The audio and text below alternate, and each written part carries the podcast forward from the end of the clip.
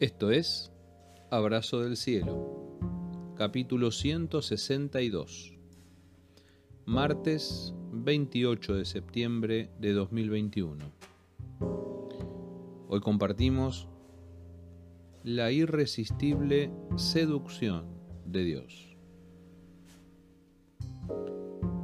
Me sedujiste, Señor, y yo me dejé seducir fuiste más fuerte que yo y me venciste.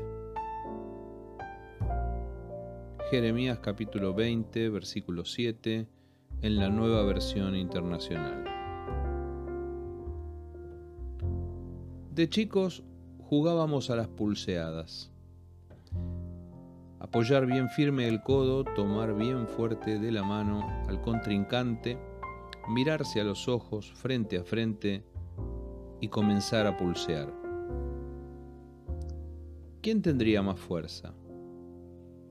¿Quién sería más poderoso? ¿Quién lograría torcerle el brazo al otro? A veces las pulseadas eran rápidas. La diferencia a favor de uno era tan grande que se resolvían en segundos. Otras veces se demoraban, y la incertidumbre rodeaba la mesa en la que otros amigos arengaban a los contrincantes. Finalmente, después de unos momentos de indefinición, uno se llevaba la victoria. Por momentos nuestra relación con Dios parece una pulseada, pero es más que eso. Jeremías habla del llamado de Dios como una irresistible seducción. Me sedujiste, Señor, y fui seducido. No es común escuchar hablar de Dios en esos términos, pero entre otras cosas, Dios es un Dios seductor. Nos rodea, se vuelve atractivo. Decíamos ayer de su atracción irresistible y logra que le rindamos el corazón.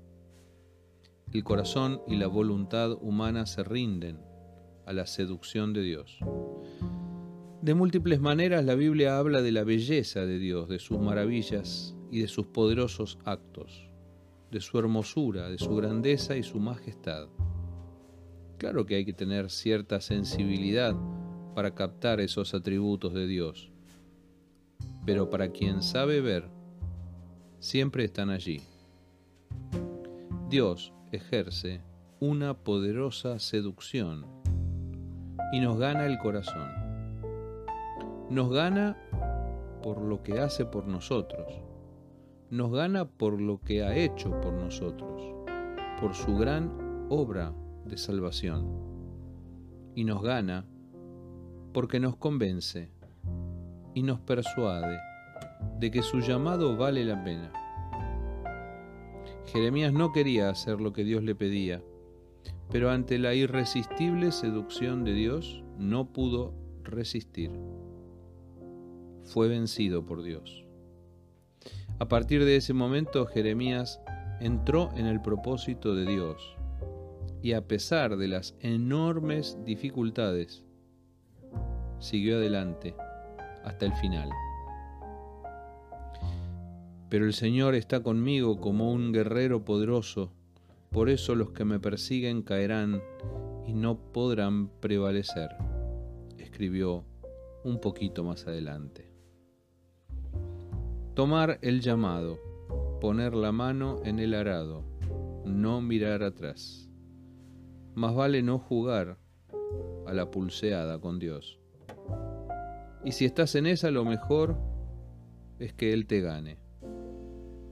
Deja que Dios te gane la pulseada y experimentar la irresistible seducción de Dios, escuchando su dulce voz, entendiendo sus planes, captando sus propósitos y recibiendo su fortaleza cada día.